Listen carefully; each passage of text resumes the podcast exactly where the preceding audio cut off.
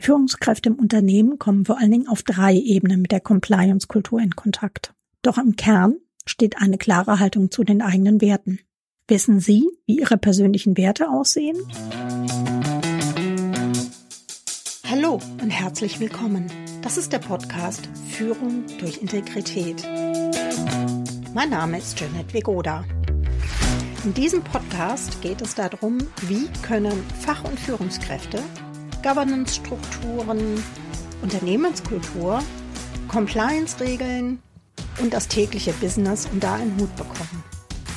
Und jetzt viel Spaß!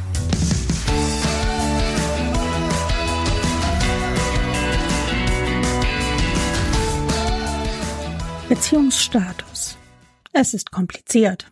In dieser Folge wollen wir uns mal eine Beziehung anschauen, deren Status im Alltag manchmal kompliziert sein kann. Führungskräfte und Compliance-Kultur. Ich höre häufig in Gesprächen, ah, Compliance-Regeln seien zu starr, Unternehmen seien zu überreguliert. Das kann im Detail juristisch vielleicht manchmal richtig sein. Und was vor allem dahinter steckt, Widerstände bei der Umsetzung neuer Richtlinien. Die Gründe für diese Widerstände sind vielfältig. Die würden allein für mindestens eine eigene Folge reichen. Aber heute wollen wir uns erstmal mit der Beziehung zwischen Führungskräften und Compliance-Kultur beschäftigen. Warum ist das eigentlich so entscheidend? Warum ist das wichtig? Warum lohnt es sich da genau hinzuschauen? Führungskräfte sind das Zünglein an der Waage. Das Herzstück, das Sine qua non, ohne den nichts geht im Unternehmen. Sie entscheiden mit ihrem Verhalten, ob aus Compliance-Regeln im Unternehmensalltag echte gelebte Integrität wird. Sie sind zum einen Role Model für Mitarbeiter, aber auch Teamlead für die Kultur ihrer Abteilung. Das heißt, sie haben einerseits eine große Macht, die auch viel Verantwortung mit sich bringt. Schauen wir also mal genauer hin. Führungskräfte und Compliance-Kultur begegnen sich auf drei Ebenen.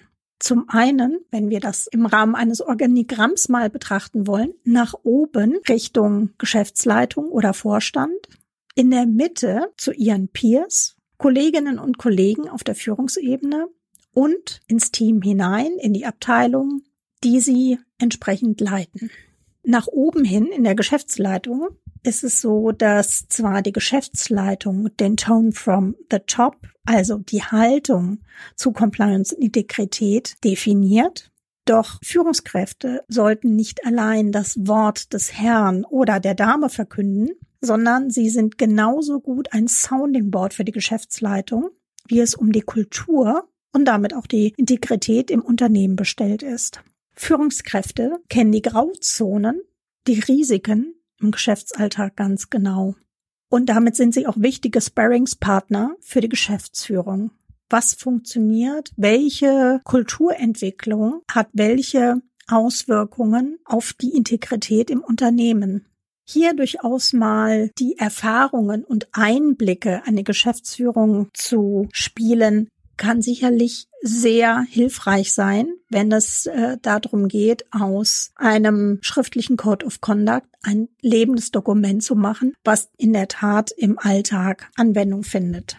In der Mitte sind Führungskräfte Teil der Peer Group. Damit sind sie auch für ihre Kolleginnen und Kollegen ein Role Model. Natürlich registrieren auf der Ebene Peers sehr genau, wer welche Regeln sehr genau auslegt und wer auch gerne mal Vorschriften ein bisschen, ich sag mal so entspannter auslegt. Und auch hier startet vor allen Dingen die Auseinandersetzung mit den eigenen Werten und denen des Unternehmens. Um ein eigenes Role Model sein zu können für Integrität, muss ich wissen, welche Werte sind mir wichtig. Welche Werte sind die gleichen wie im Unternehmen? Welche Werte sind unterschiedlich? Und wie kann ich eigentlich mit der Diskrepanz umgehen, wenn es hier unterschiedliche Werte gibt? Als Teamlead, Bereichsleitung, Führungskraft einer Abteilung haben Sie einen großen Einfluss auf die Teamkultur. Eine Teamkultur wird auch geprägt durch eigene Werte und Regeln der Führungskraft, die das Team führt. Dabei wird die Bedeutung der Teamkultur, gerade wenn es um Compliance-Integrität geht, häufig unterschätzt. Edgar Schein, einer der ganz großen Organisationsentwickler, sagt sogar, Unternehmenskultur gibt es nicht. Es gibt nur Teamkultur. Das heißt, es lohnt sich, da mal hinzuschauen, wie ist Ihre Teamkultur im Umgang mit Integrität. Und diese Teamkultur wird vor allen Dingen geprägt von Ihren eigenen Werten und wie Sie diese im Alltag leben. Für Sie als Teamlead bedeutet das, dass Sie zum einen die Compliance- und Integritätsregeln des Unternehmens in Ihr Team hineinbringen und die Umsetzung motivieren. Nehmen Sie Ihr Team mit und vor allen Dingen leuchten Sie Grauzonen aus. Keine Regel ist schwarz oder weiß. Spannend wird es vor allen Dingen in den Grauzonen. Wenn die Antwort weder Ja noch Nein heißt, sondern kommt drauf an.